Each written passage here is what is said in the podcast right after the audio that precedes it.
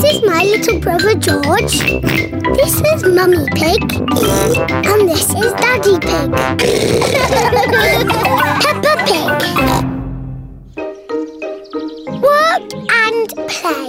It is a lovely sunny morning. Ah, what a nice day for doing nothing. Daddy Pig loves doing nothing. Daddy, aren't you going to work today? No, Peppa. It's Saturday. Daddy Pig doesn't work on Saturdays. Daddy Pig, you'll be late for work. But it's Saturday, Mummy Pig, isn't it? No, it's Thursday. Oh, Daddy Pig works on Thursdays. see you later. Bye bye.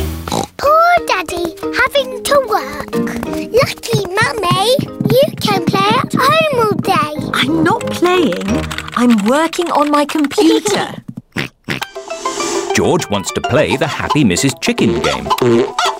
George, we can play the Happy Mrs. Chicken game after I finish my work. Oh, Mummy Sheep and Susie have come to pick up Peppa for playgroup. Hello, Peppa. Hello, Susie.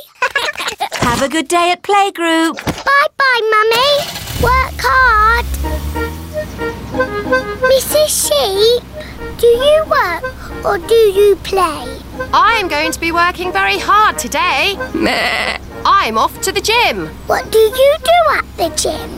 running, jumping, and skipping. Mummy, that's not work, that's play. Peppa and Susie have arrived at the playgroup. Hello, everyone. Hello, Peppa. Hello, Susie. Oh, children, today we will play shops. Who wants to be shopkeeper? me, me, Peppa and Susie can be shopkeepers. Everyone else can be customers. Peppa and Susie are going to run a pretend shop. What do we have to do? I will take the money, Susie, and you can stack the shelves. Okay. Danny Dog is the first customer. Hello, shopkeeper. Hello, Mr. Dog. Can I have some biscuits, please? Susie, have we got any biscuits? No, but we've got a toy telephone. How much will that be? That will be a hundred pounds, please. Thank you. Next, please. No. Hello, shopkeeper. Can I have a loaf of bread, please? No, but you can have a toy house. Would you like it in a bag, sir? Yes, please. That will be one penny, please. Oh, I haven't got enough money. You can pay us next time you come in. Gosh, this is hard work. Yes. Hello, shopkeeper. What can I buy for a million thousand pounds, please? Susie, what have we got for a million thousand pounds? Hmm, a carrot? Yes, please. Rebecca Rabbit likes carrots. It is home time.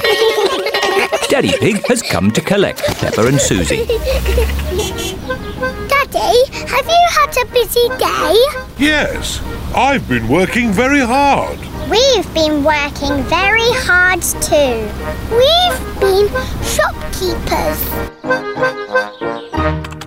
Blah, blah, blah, blah, blah, blah, blah. The end. And print. Mummy Pig has finished her work. Okay, George, perhaps we could just play one game of Happy Mrs. Chicken. We've earned it.